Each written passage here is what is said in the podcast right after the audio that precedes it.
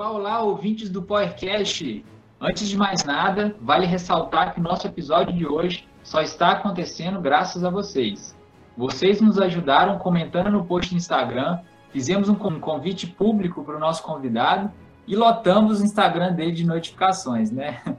Queremos agradecer imensamente desde já por ele ter aceito o nosso convite e vir conversar aqui com a gente hoje.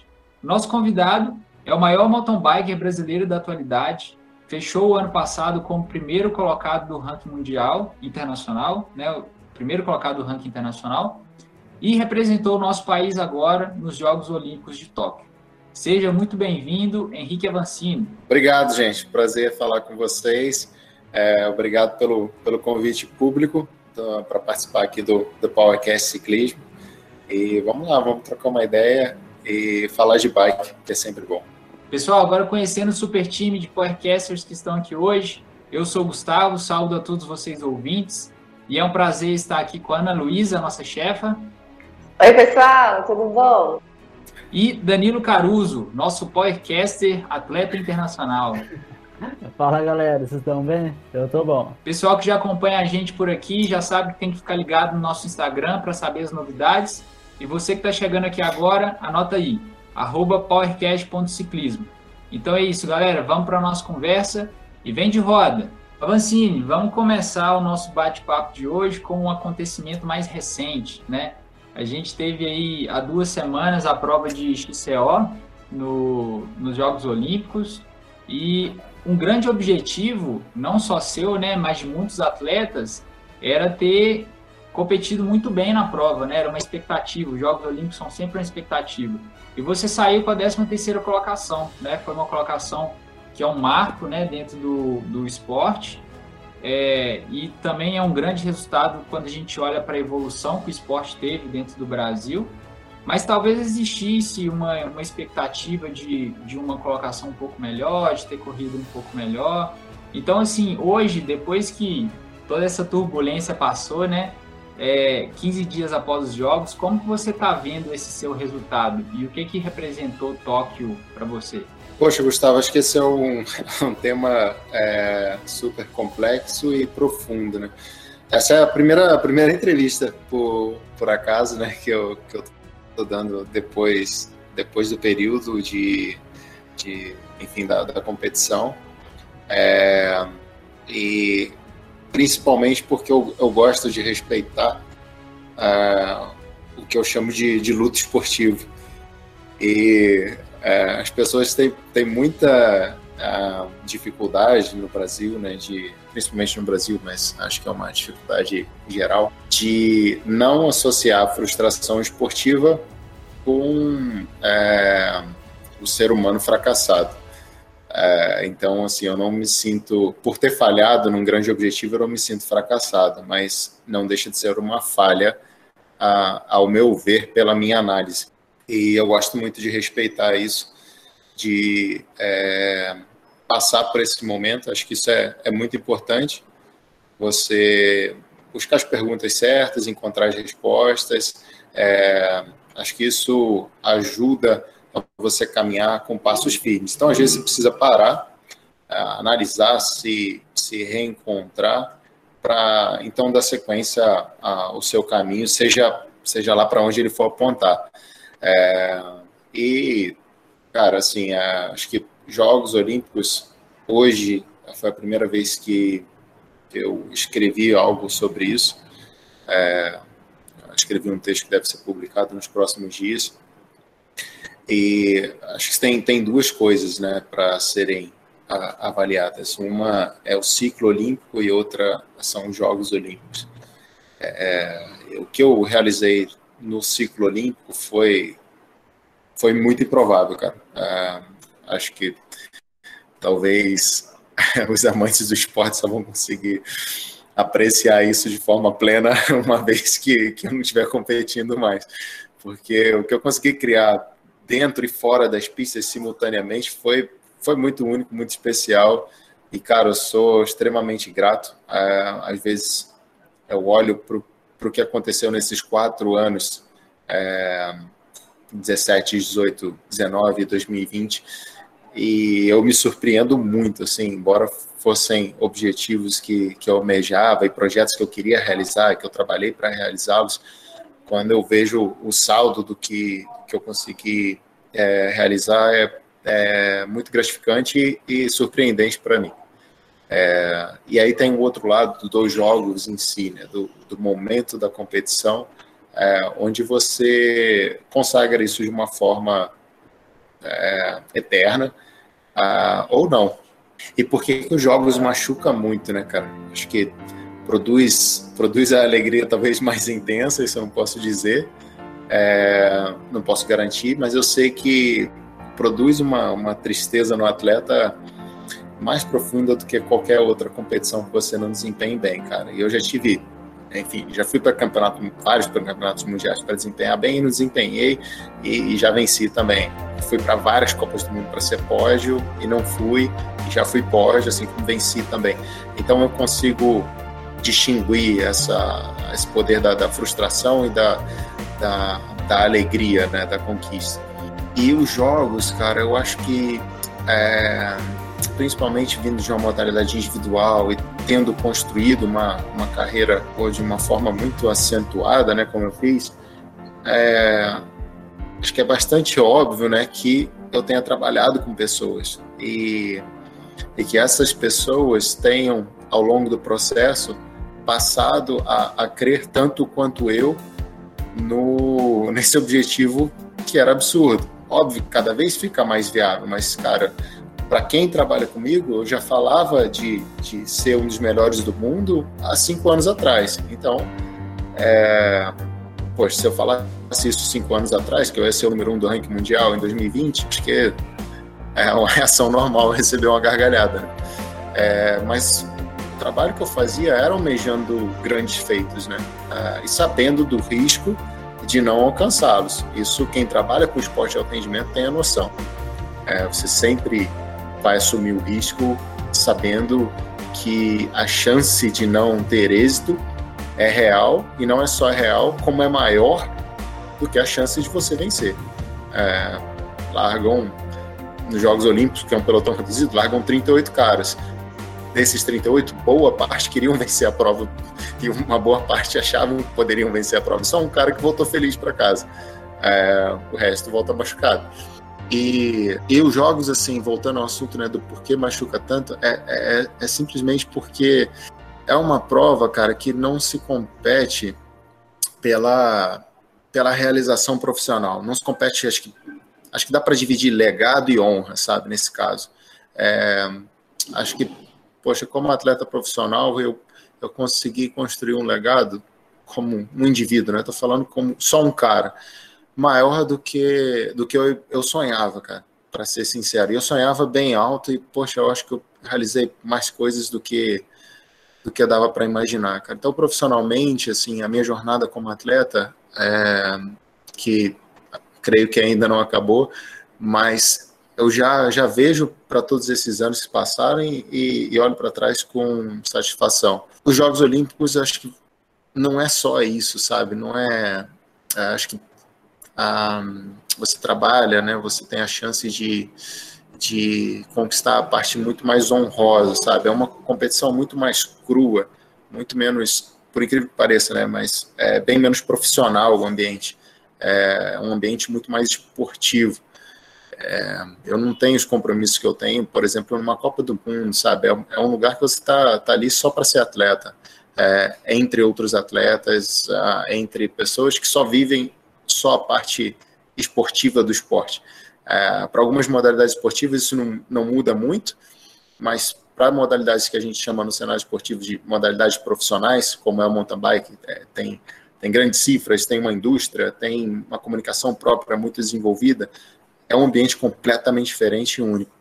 E, e ali, cara, acho que talvez seja a, a prova que você se sinta mais conectado com as pessoas que trabalham com você, aqueles profissionais esportivos da área de performance e de saúde.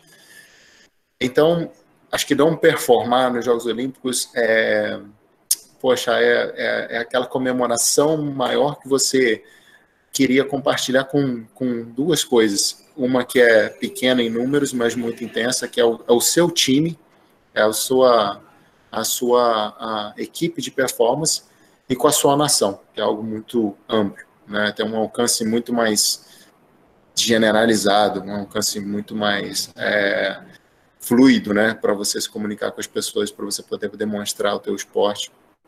Então, é, não performar nos Jogos Olímpicos, acho que, que traz essa dor, por, principalmente por esse aspecto, né? De, de você estar tá ali defendendo a, a, competindo mais por honra do que qualquer outra coisa.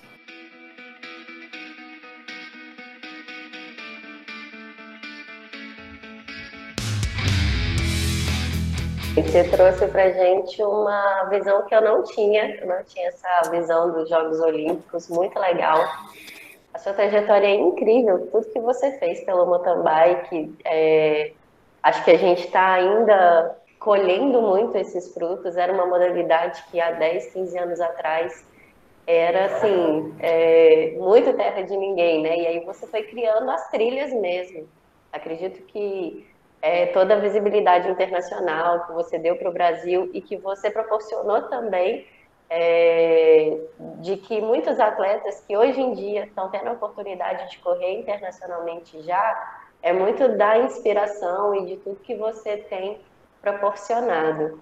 É, uma coisa que eu gostaria de destacar, assim, é, é sempre muito legal porque você compartilha muito da sua vida, né?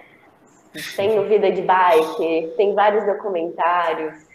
E para uma torcida, assim, que é fanática, né? A torcida brasileira do futebol. Então, é, tem muita, muita essa visibilidade do brasileiro. E foi muito legal também que o Bruno Fratos, ele deu também uma entrevista muito legal esses dias, falando que, é, exaltando né, o potencial que o brasileiro tem. Ele até soltou uma frase falando que os caras. Como é que é a frase? Os caras é... são grandes, mas nós é ruim, ele fala. Exatamente. E aí, assim, com, com, tudo isso, o que, que você teria para compartilhar com a gente? O que, que é o Brasil estar tá nas Olimpíadas? Sendo que a gente é esse povo assim, com um grande potencial, mas que às vezes a gente precisa ter muito esforço, né? São degraus, às vezes, muito extensos para se subir. Bom, eu, eu acho que ah, algo que a gente ainda não aprendeu a, a, valorizar é jornada esportiva, né? Que é algo extremamente difícil de ser construído. Você transformar o esporte a nível cultural. Então a gente sempre culpa é, as razões óbvias, né? Falta investimento, falta apoio, falta estrutura e lá lá lá. É, mas o mais importante para o esporte de alto rendimento é, é longevidade, é, é, o trabalho ser feito é, de uma forma contínua. E acho que essa é a grande dificuldade nossa como povo. É, eu acho que a gente tem uma coisa que eu acho extremamente especial e única, e quando eu deixei de, de lutar contra isso, eu comecei a performar de uma forma muito melhor a nível internacional. A gente sabe que o mountain bike, cara, é uma modalidade europeia. As equipes são europeias, as pessoas que trabalham no esporte são, são europeus, a sua grande maioria. O calendário de provas ele é montado é, em razão do clima europeu, do calendário europeu, das férias europeias. E, cara, se você é um sul-americano e quer desempenhar bem nesse esporte, quer ser é, não um cara bom, mas ser um cara top, você precisa se adaptar a isso. É, e aí tem dois jeitos de fazer isso. Você tentar ser um europeu, é, o que eu tentei, ou você ser o que, o que você é e, e, e aprender a transformar isso em alguma forma de, de vantagem no campo de competição. É, e a gente tem uma coisa que eu acho muito muito especial, cara, que é a adaptabilidade do brasileiro. É, eu sempre gosto de falar disso porque eu realmente acredito que seja algo desvalorizado, cara, é, por nós, que é aquela coisa do que a gente sempre vê de forma pejorativa, né, do um, dar um jeitinho, aquela coisa do, ah, brasileiro sempre dá um jeitinho. É, e a gente sempre dá um jeitinho também para dar certo. É, isso no, no esporte é extremamente importante, principalmente quando é um esporte muito imprevisível, como é o, o caso do, do, do, mountain bike, né? Como é uma modalidade outdoor, uma modalidade, é, enfim, sem muitos moldes fixos, né? Você precisa ser um cara adaptável, você precisa ser um atleta é, muito flexível. E essa flexibilidade que a gente tem, eu, eu acredito que ela deveria ser mais valorizada, mais uh, explorada e, e ser vista realmente como uma, uma possível vantagem. Acho que a gente tem um jogo de cintura para lidar com situações que ajudam demais no esporte e geralmente a gente uh, acaba lutando contra isso. Né? Então, uh, trazer um pouco da tradição, do, do sistema metódico, do europeu e tudo mais, me ajudou muito. Eu sou um cara extremamente organizado, disciplinado, é, tenho os meus métodos, mas quando as coisas saem dos trilhos, é, enfim, eu, eu, ainda sou brasileiro e eu não luto contra isso. É, e eu acho que isso é, é, é enfim, é, é, o que o, talvez o Bruno falou com uma, de uma forma muito mais condensada, né? Cara, pode ser o que, o que forem, né? Mas a gente, a gente tem o nosso diferencial também. E se a gente souber trabalhá-lo, isso, isso é, é, é investido em performance. Né? O, o Henrique, você fala do. Você comenta do jeitinho brasileiro, né? E é justamente isso, velho. É, esse jeitinho, na verdade, é a nossa criatividade, né? Nós somos um povo muito criativo e a gente às vezes ignora isso. E aí, se a gente uhum. for ver, a gente é muito bom em resolver problemas, né? A gente combina várias coisas e acha a solução. E aí, isso está muito ligado com várias coisas que você tem falado até agora, que é pessoas envolvidas no processo, né? Então, muita gente pensando junto para o mesmo propósito, a gente consegue gerar essa criatividade e ser, ser fenomenal naquilo que a gente tem como meta, né? E a gente vai se adaptando.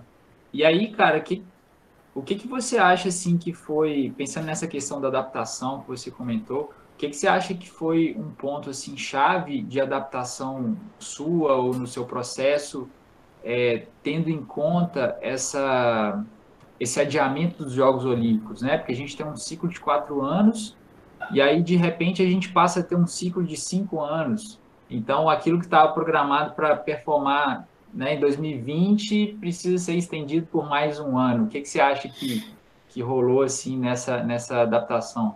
Pô, Gustavo, eu eu acho que eu, que eu lidei muito bem, cara, dentro do que do que estava ao meu alcance.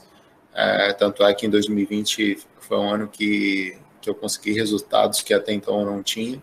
É, alcancei o, o posto de número um do, do ranking mundial. E, enfim, eu, eu via como uma algo positivo, pensando pensando de forma muito egoísta, né? Óbvio. Uh, mas assim, pensando só como atleta e só em performar nos jogos, uh, foi algo até positivo para mim. Mais uma vez na teoria, de teoria para prática tem sempre uma diferença. É, porque, enfim, eu tive mais tempo para me desenvolver, né? É, eu tive mais tempo de, de preparação e até pela minha jornada esportiva como um todo, você pegar de 2017 até 2020, uh, é, ou até mesmo praticamente de 2013, 14, uh, 15 e 16 foram anos estáveis, com algum crescimento, uh, e aí 17 foi quando eu dei o meu, meu maior salto ali é, em direção à ponta do pelotão mundial. 2018 19 desempenhando muito bem, 2020 talvez a melhor temporada. Então, na teoria, ter mais um ano para mim era era algo bom, né? Era algo positivo e, é, enfim, tem, como eu falei, né? tem, tem, a parte teórica, tem a parte, a parte prática. E na parte prática tem, tem muita coisa que envolve, né? Acho que em relação à, performance e preparação, é, eu consegui fazer até uh, um bom trabalho com o que eu tinha ao meu alcance, principalmente para os jogos. Para os jogos eu cheguei numa forma física realmente é, que foi surpreendente até mesmo para mim. É, aos 32 anos de idade, assim, eu já eu já estava numa fase de extrair cada vez mais performance uh, por uh, eficiência, por assertividade, não por, por desenvolvimento uh, fisiológico, né? E eu acabei alcançando números que eu nunca tinha alcançado na minha carreira. Então, a forma física pré-jogos foi, foi bastante surpreendente para mim. Então, assim, no geral, acho que tem, tem, sempre, tem sempre um dilema que, que eu falo que é, é extremamente importante você saber resolver como mountain biker, né? Que é você saber diferenciar uh, o que é construção de performance e o que é entrega de performance. Então, você ter é uma coisa, você entregar o que você tem é outra, bem diferente. E, e mais uma vez, acho que esse esporte é, é bonito. É muito bonito e é duro, justamente por isso, por, pelo quão complexo ele é uh, e por quão difícil é você entregar performance uh, em, em, situações tão, tão, tão diversas, tão distintas.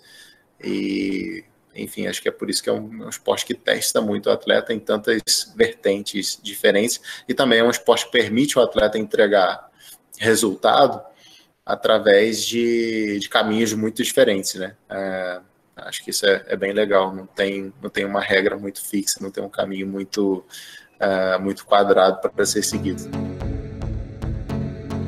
Eu acho que exatamente no, na linha que você está falando do processo de preparação, um pouco do que você comentou no começo também, das pessoas que trabalham com você, porque isso é uma coisa que eu queria destacar. No esporte individual, muitas vezes a gente acaba olhando para o atleta e para uma pessoa ali, mas no documentário que saiu logo após a prova, que eu achei pessoalmente incrível, parabéns você e toda a produção, que você destaca, mostra o carinho que você tem por cada profissional e a importância deles. Você construiu aquilo, mas existe todo um time que está nesse mesmo objetivo, lutando pela mesma coisa, te auxiliando ali por trás. E o que destacou bastante para todos nós, que na verdade vai um pouco dire... na direção do que a gente pensa e talvez contra o que muita gente tem falado, que é a hora que você fala como você trabalha com o Phil Dixon, e, e você diz que ele dá um valor talvez menor para a fisiologia, para os dados mais puros, e um valor muito maior para quando ele te pergunta como você se sente, o que, que você acha que você tem que fazer agora, qual a sua percepção quanto a isso. E gostaria que você comentasse um pouco sobre isso, que muito interessante. É, assim, acho que é importante destacar, né, que eu faço isso há 25 uh, anos, uh, e que eu estudei muito o esporte e me estudei uh, principalmente uh, de uma forma muito profunda. Então, não é todo atleta que tem essa autonomia que eu tenho, mas eu, eu sempre acreditei muito, até os, os atletas que, que trabalham comigo, eu busco desenvolver demais isso, porque é algo que, que eu acredito cara, com muita força, assim, que é, você pode ter o, o time de, de profissionais que for à sua volta. Se o atleta, numa modalidade como essa, numa modalidade individual é, e tão, tão di, distinta, assim, com tanta diversidade, se o atleta não for capaz de, de compreender o que está acontecendo à volta dele e dentro dele, é, ele não vai performar bem pelo menos não vai performar bem a longo prazo. Eventualmente, esse cara pode até entregar uma boa, uma boa performance, mas não, não é algo sustentável, cara, isso eu te garanto. É, é, todos os grandes atletas que eu já tive contato do mountain bike mundial são caras ah, extremamente autônomos. Os caras, ah, eles não, não seguem ordens, eles não, não seguem um programa fixo, não são ratos de laboratório, são caras que, que têm um autoconhecimento e uma sensibilidade é, é, sobre si que, que, que, é extremamente aguçado. É, então, assim, eu, eu, sempre eu gosto de, de, usar muito a analogia do quebra-cabeça, né? É, todas essas áreas que você trabalha são, são peças, cara. É, e quanto mais, porque que é até um, um, conceito que vai muito na contramão do que o senso comum pensa, né? De que é, quanto mais estrutura e pessoas profissionais você tem à sua volta, melhor vai ser seu sua performance, seu desempenho esportivo. E não é. é isso é um conceito extremamente errado, porque quanto mais ferramentas você adiciona no seu processo, mais fácil é de você falhar. E é o que geralmente acontece. E é por isso que tem muita gente que se frustra muito com o esporte, porque acha que faltava só o apoio, faltava só a estrutura, faltava só profissional à sua volta.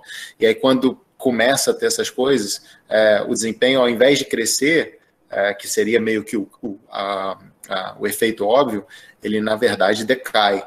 E aí gera uma, uma frustração e um peso enorme no, no atleta. E isso é porque o, o atleta ele não é ensinado a, a enxergar as áreas de, de, de, trabalho como ferramentas. E ele precisa aprender a utilizar cada ferramenta para que ele possa a, transformar em recursos para ganho de performance. É, então, o grande problema é que enquanto você está trabalhando só com um treinador e o treinador é, ele quer tomar a frente de tudo, sabe? Ele é seu psicólogo, ele é seu nutricionista, ele é o cara que negocia seus contratos e tal, beleza. Mas se o seu nível subir, você vai precisar de mais um, ou mais dois, ou mais três. E aí, quando você vê, cara, assim, eu, eu tenho que bater continência, não sei. Eu, sinceramente, não sei. Acho que eu tenho que responder para umas 50 pessoas entre patrocinadores, entre pessoas do meu time de performance, entre o, o, meu time em si que eu defendo. Então, eu tenho muitos patrões, cara. Eu tenho muitas pessoas a quem eu devo explicações em áreas diversas. E é importante eu entender que esse é um problema meu. Eu tenho que administrar isso. É, eu tenho que, que transformar todos esses, esses recursos que eu tenho em ganho de performance, porque senão eu me embolo, não sei nem o que, que eu tenho que fazer, eu não sei nem para quem que eu tenho que dar um feedback, eu não sei nem para quem que eu tenho que buscar é, uma dúvida ou trazer um problema que deve ser solucionado. É, então, acho que essa é, é um, um conceito que a gente tem muito é, muito equivocado, cara, uh, no geral, no esporte, principalmente no Brasil, que a gente tem uma cultura esportiva muito recente, né, a gente peca bastante nisso. E acho que é por isso, talvez, que a gente tenha muita dificuldade em ter atletas que desempenhem bem em esportes individuais no longo prazo. Uh, se você vê a nossa, o nosso histórico uh, de atletas individuais no longo prazo, é, é, muito difícil encontrar casos né, que tenham tido uma, uma consistência. Legal, Henrique. É, eu acredito que quando você fala dessa questão né, de muitos profissionais, muitas coisas para olhar, né? E às vezes até vem dessa questão da gente estar tá procurando problema, né? Porque às vezes a gente não sabe que o problema existe, a gente não dá tanta atenção para ele, talvez a gente consiga manter mais o foco, né? É, e uma das coisas que mais diferenciam assim, os atletas campeões, independente da modalidade deles, é o mindset, né? Você realmente ter um mindset de campeão. E diante assim de toda a trajetória, né, daquele garoto que começou lá atrás, com uma bike com, é, com quadro soldado, né, que você já contou toda a sua história, até um campeão mundial. É, como é que foi essa virada de mindset para você? Ah, poxa, acho que no meu caso, assim, eu tive vários, vários marcos, sabe, que foram gerando mudanças na, na minha mentalidade e, e mesmo com toda essa jornada esportiva, eu te falo que, que eu ainda estou no processo de mudança, sabe, eu ainda é, me encontro em evolução. É, se a gente entender evolução como mudança, né? A mudança às vezes ela é positiva, às vezes ela é negativa, mas eu ainda me sinto muito aberto à, à mudança, ainda me sinto uh, mudando muitas coisas em mim, na minha mente, refletem no meu corpo também. Então, uh, acho que esse é um, é um processo que, que ainda está acontecendo em mim. Acho que tem tem, tem alguns é, princípios assim, né, que norteiam uh, o meu mindset. Acho que em relação à performance, acho que tem duas coisas. Uma, uh, duas coisas que talvez se ressaltem um pouco mais. Uma é o que a gente estava falando agora, né? É, que é construir o resultado individual de forma coletiva. Então, o trabalho ele continua sendo individual, a modalidade ela continua sendo individual, mas eu preciso de pessoas uh, para uh, superar esse, esse processo, uh, para transpor esse processo, né? Esse, esse, o que envolve a preparação, o que envolve a competição, o que envolve o pós-competitivo. É, então, isso é uma coisa que eu tenho bastante claro, sabe? Eu, eu, eu busco pessoas que, que compartilhem da missão, do meu desejo, que entendam o que eu estou buscando é, e que queiram buscar comigo sabendo que às vezes dá até certo, mas muitas vezes dá errado também. E uma outra coisa que eu tenho, que eu acho que é, é, é, é mais simples de entender e muito mais difícil de tornar realidade, que é simplificar o que é complexo. É o que você falou agora. Acho que a gente, a maioria dos nossos problemas, a gente que cria. É, e os esportes de alto rendimento, assim, eu, eu fui vendo com o tempo que é, é, quanto mais eu, eu, eu queria crescer, mais difícil ficava, porque eu tinha que fazer mais coisas, eu tinha que trabalhar mais áreas, eu tinha que buscar mais recursos, eu tinha que trabalhar com mais pessoas, e chegou um momento assim que eu me vi muito limitado, pô, não consigo ultrapassar isso aqui. E aí foi quando eu comecei a entender, cara, todo, todo tipo de relacionamento, todo tipo de preparação é, tem que ser simplificado.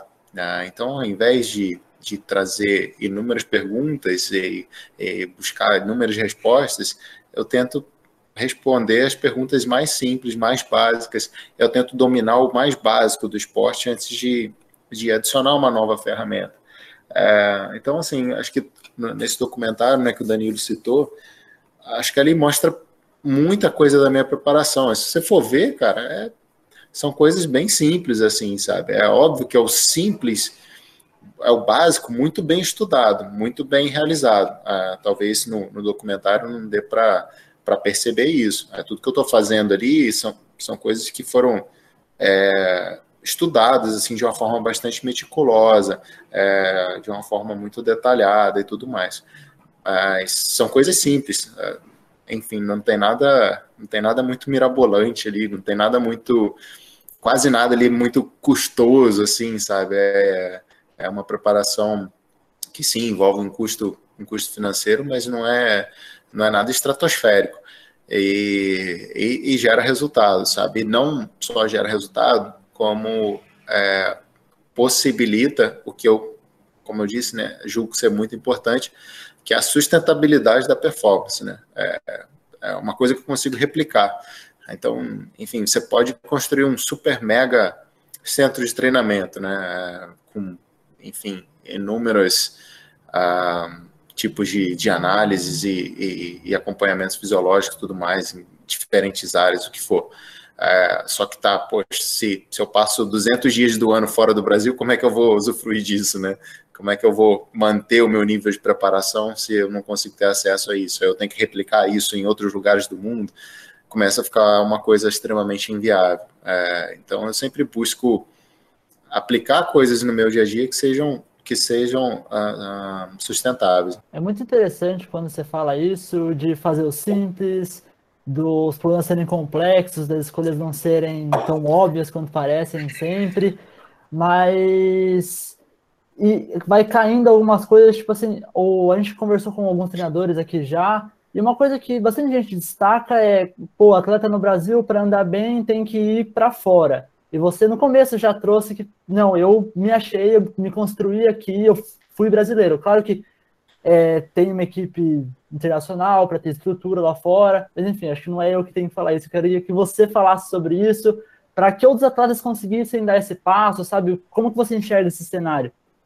Não, cara, isso é, pô, é o, é o, é o conceito mais equivocado, cara, mais errado. Eu posso falar isso com muita propriedade, porque eu já fiz as duas coisas, já fiz já, já fui integralmente para a Europa, já fiquei integralmente no Brasil, já dividi as duas coisas. E, e esse conceito de que tem que ir para fora é, é, muito errado, cara. Você vai para fora e vai entregar o quê? Você tem que ir para fora para ter experiência. Que tipo de experiência você está tendo? É uma experiência traumática ou uma experiência construtiva? É, sinceramente, e isso eu sei que eu vou ofender muita gente agora que eu vou falar, mas a mentalidade do treinador brasileiro hoje é, falando de ciclismo, é, é muito negativa para o esporte. É, tem alguns conceitos extremamente errados. Geralmente eles se atêm muito exclusivamente à parte fisiológica, é, são pouco criativos, é, não buscam essa questão do, do solucionar ah, os desafios complexos de forma simples. É, os, os treinadores aqui no Brasil, eu percebo que tem uma dificuldade enorme de estimular o que eu falei que é extremamente importante nesse esporte, que é a autonomia do atleta. Então, mais do que dizer para o atleta você tem que fazer isso, é, é fazer o atleta, ensinar o atleta o porquê, os porquês de, de cada uh, passo do processo, é, porque é um, é, um, é um esporte que, que o atleta precisa ter autoconhecimento, uh, senão você fica limitado. É, é se você quer performar uh, com alguém uh, te colocando um cabresto, cara, não, você não vai longe. Uh, como eu disse, afirmo assim, se você analisar o esporte de uma forma de forma mais estatística, você vai perceber isso com muita clareza. Entregar performance eventualmente é uma coisa, você construir uma carreira esportiva é outra completamente diferente. E, e, poxa, eu, eu infelizmente, assim, eu tenho, eu tenho que falar isso. É, eu fico triste de ver qual é a mentalidade, não generalizando, né? É, não são todos, mas da maioria esmagadora dos treinadores uh, do Brasil hoje, que, que são, uh, têm uma postura muito possessiva sobre os seus atletas. Então, acho que o mais importante seria construir os atletas de uma forma que um dia no futuro talvez eles mesmos entendam que eles não são necessários para os atletas. É, os atletas, é, é, isso é uma coisa até, até legal, assim, né? Eu, eu, boa parte da minha carreira, eu treinei com dois caras só. Ah, né? tive alguns treinadores, alguns outros treinadores, mas a minha carreira profissional, né, como elite, é, foi dividida entre dois treinadores, Hélio de Souza, um brasileiro, e o Phil Dixon. É, e pouca gente sabe, mas eu flutuei muito entre os dois ao longo dos, ao longo dos anos, em períodos diferentes. E os dois sempre foram muito ok com isso, é, porque os dois sempre tiveram visões muito diferentes e sempre souberam agregar coisas diferentes para mim. E eles sempre acreditaram muito no ponto, se eu falar, cara, é, acho que eu preciso ter uma, um, um, ponto de visão diferente agora. É, não, beleza. Então, eu vou acompanhar a distância se precisar de mim, eu estou aqui. E foi assim com os dois o tempo inteiro. É, isso, enfim, vai ser uma década aí já é, que, eu, que eu compartilho esse trabalho.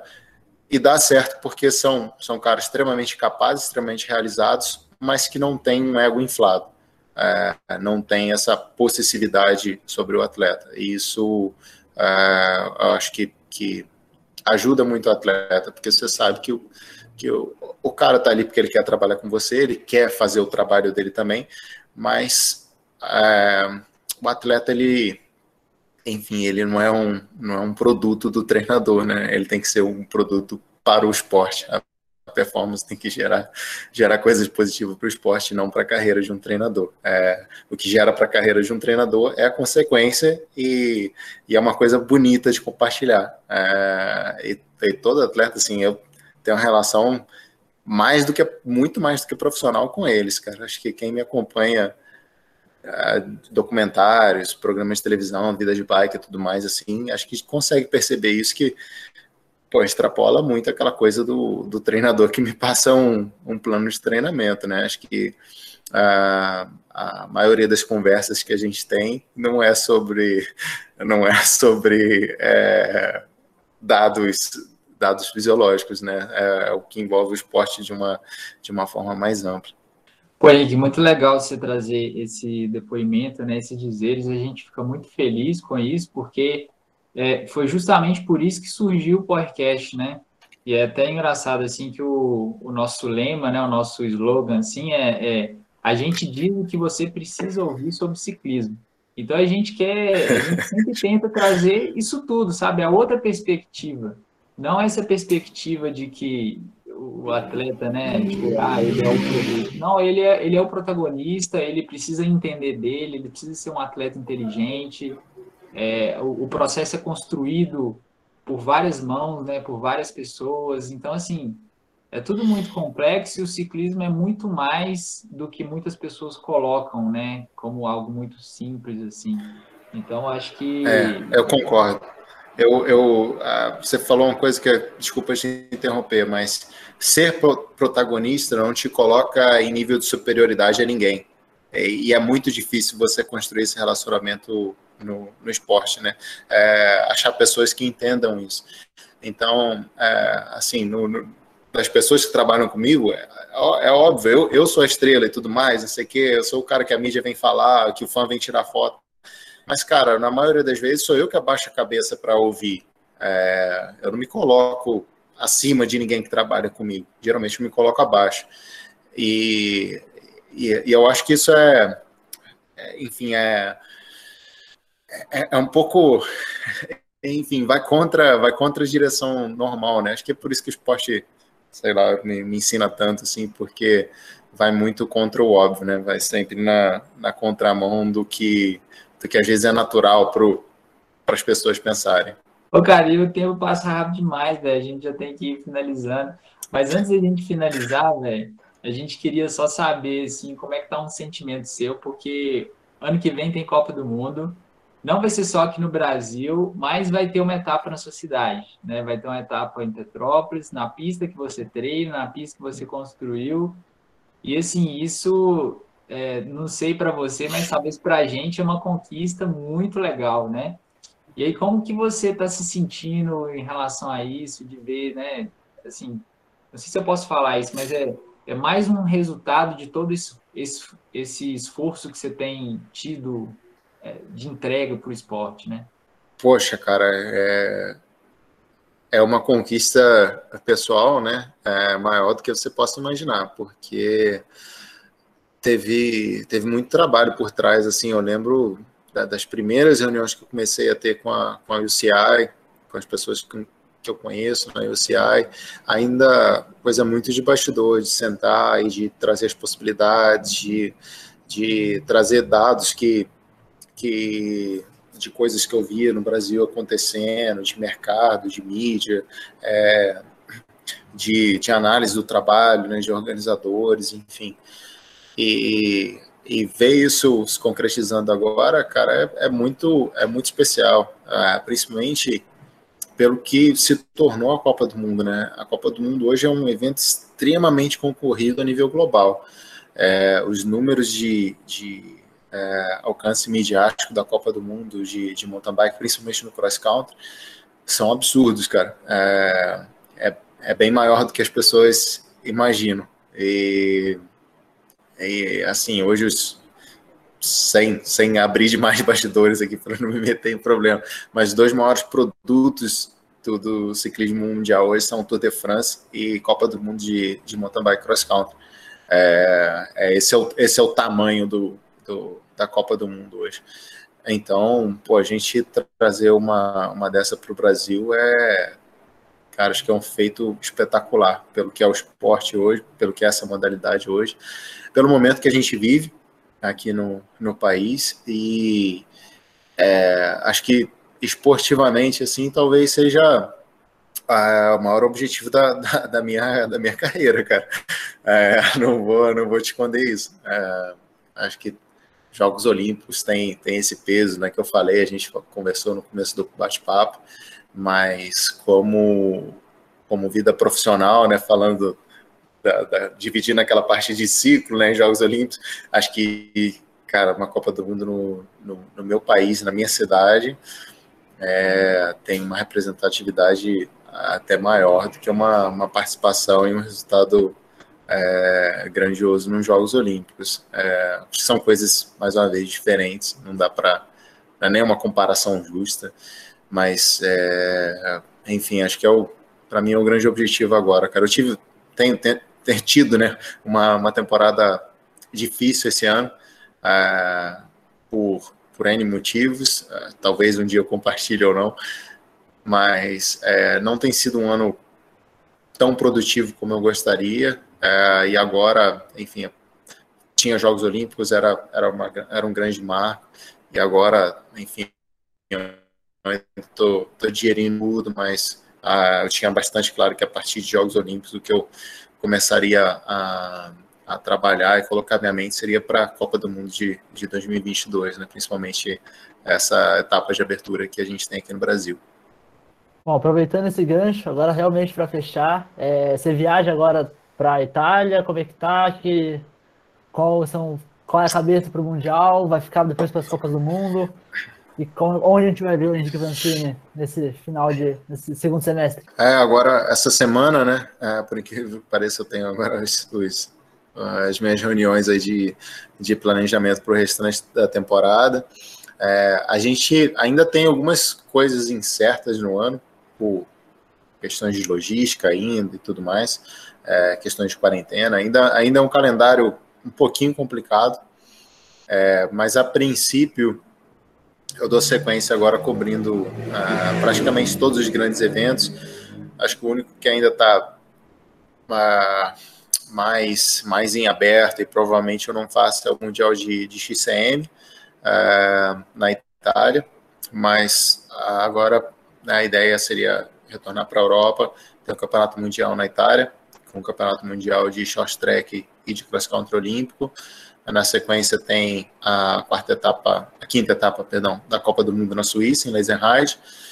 E aí depois disso a gente tem um hiato aí de uma semana e uma Copa do Mundo, a última etapa, né, o round final em, nos Estados Unidos, em Snowshoe.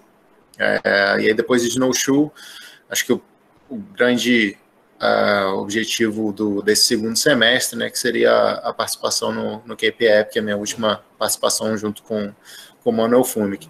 É, entre isso, talvez eu faça alguma prova no Brasil, depois do, do que a gente tem Campeonato Brasileiro, que é, pretendo participar, vamos ver como vai ser a minha, a minha situação pós-KPF, que já que é na semana seguinte, é, mas a ideia é, é competir, tentar defender tentar defender o título nacional, mas isso seria a, a sequência aí agora de, de fim de ano, é um ano vai ser, vai ser puxadinho agora esse é, final do final de agosto até fim, fim, de outubro, primeira semana de novembro, vai ser uma sequência bem bem puxada.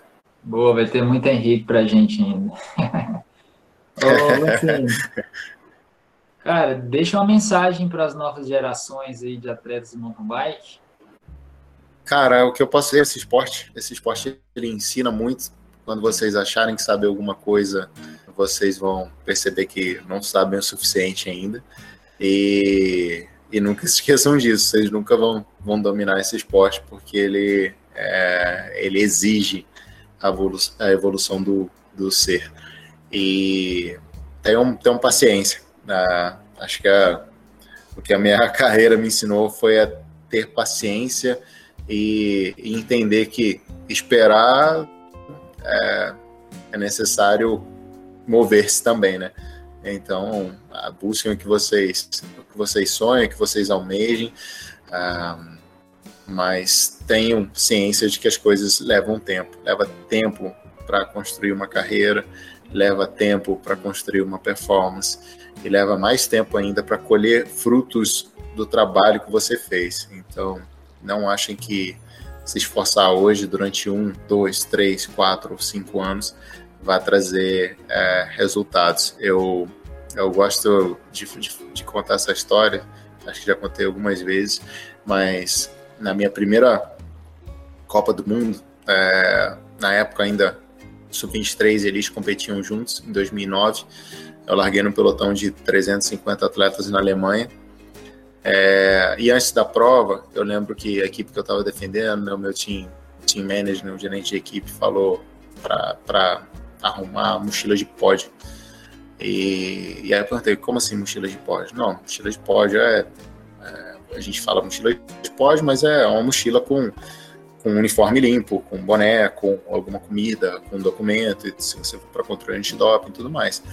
E é chamado de, de podium bag, né? Porque geralmente é o que o seu sonher, né? Que é o seu apoio de, de, de prova, ele te entrega na, na chegada. É, e, e aí eu lembro que teve, teve um outro, uma outra pessoa no time que brincou, né? Falou, poxa, a gente chama de podium bag, mas a gente não vai usar como podium bag numa Copa do Mundo. É impossível a gente estar no pódio. E, e, eu lembro que, que eu arrumei a minha, a minha mochila para o pódio e todas as provas de Copa do Mundo da, da minha carreira eu, eu arrumei a minha, a minha mochila de pódio. E isso foi em 2009, e aí eu competi eventos da Copa do Mundo 2009, 10, 11, 12, 13, 14, 15, 16, 17. E 2018 foi a primeira vez que de fato eu usei minha, minha podium bag. Então levou 10 anos aí para eu aprender a, a, a, colher os frutos, a ter o momento para usufruir daquilo ali que, que, eu já, que eu já buscava, que eu já sonhava. Aí, enfim, quando você estiver pronto, você vai estar pronto. É, depois que eu pisei a primeira vez no pódio, é, né, nas, nas temporadas seguintes ali, eu fui o cara que mais mais, mais, tive consistência no pódio da Copa do Mundo, né? Tanto em 18, desde que eu subi no pódio, 2019 eu fui o cara que mais teve pódios de Copa do Mundo, em 2020 eu fui o, o campeão virtual né, da, do geral da Copa do Mundo, também subi mais vezes ao pódio. Então, tenham paciência, persistência, resiliência. Boa, só aprendizados. Henrique, agradecer imensamente sua presença aqui, agradecer a galera que está nos escutando. É, aprendam muito com essas histórias que ele contou aqui pra gente. E é isso. Até a próxima. Vem de roda. O podcast mais serelepe do ciclismo brasileiro.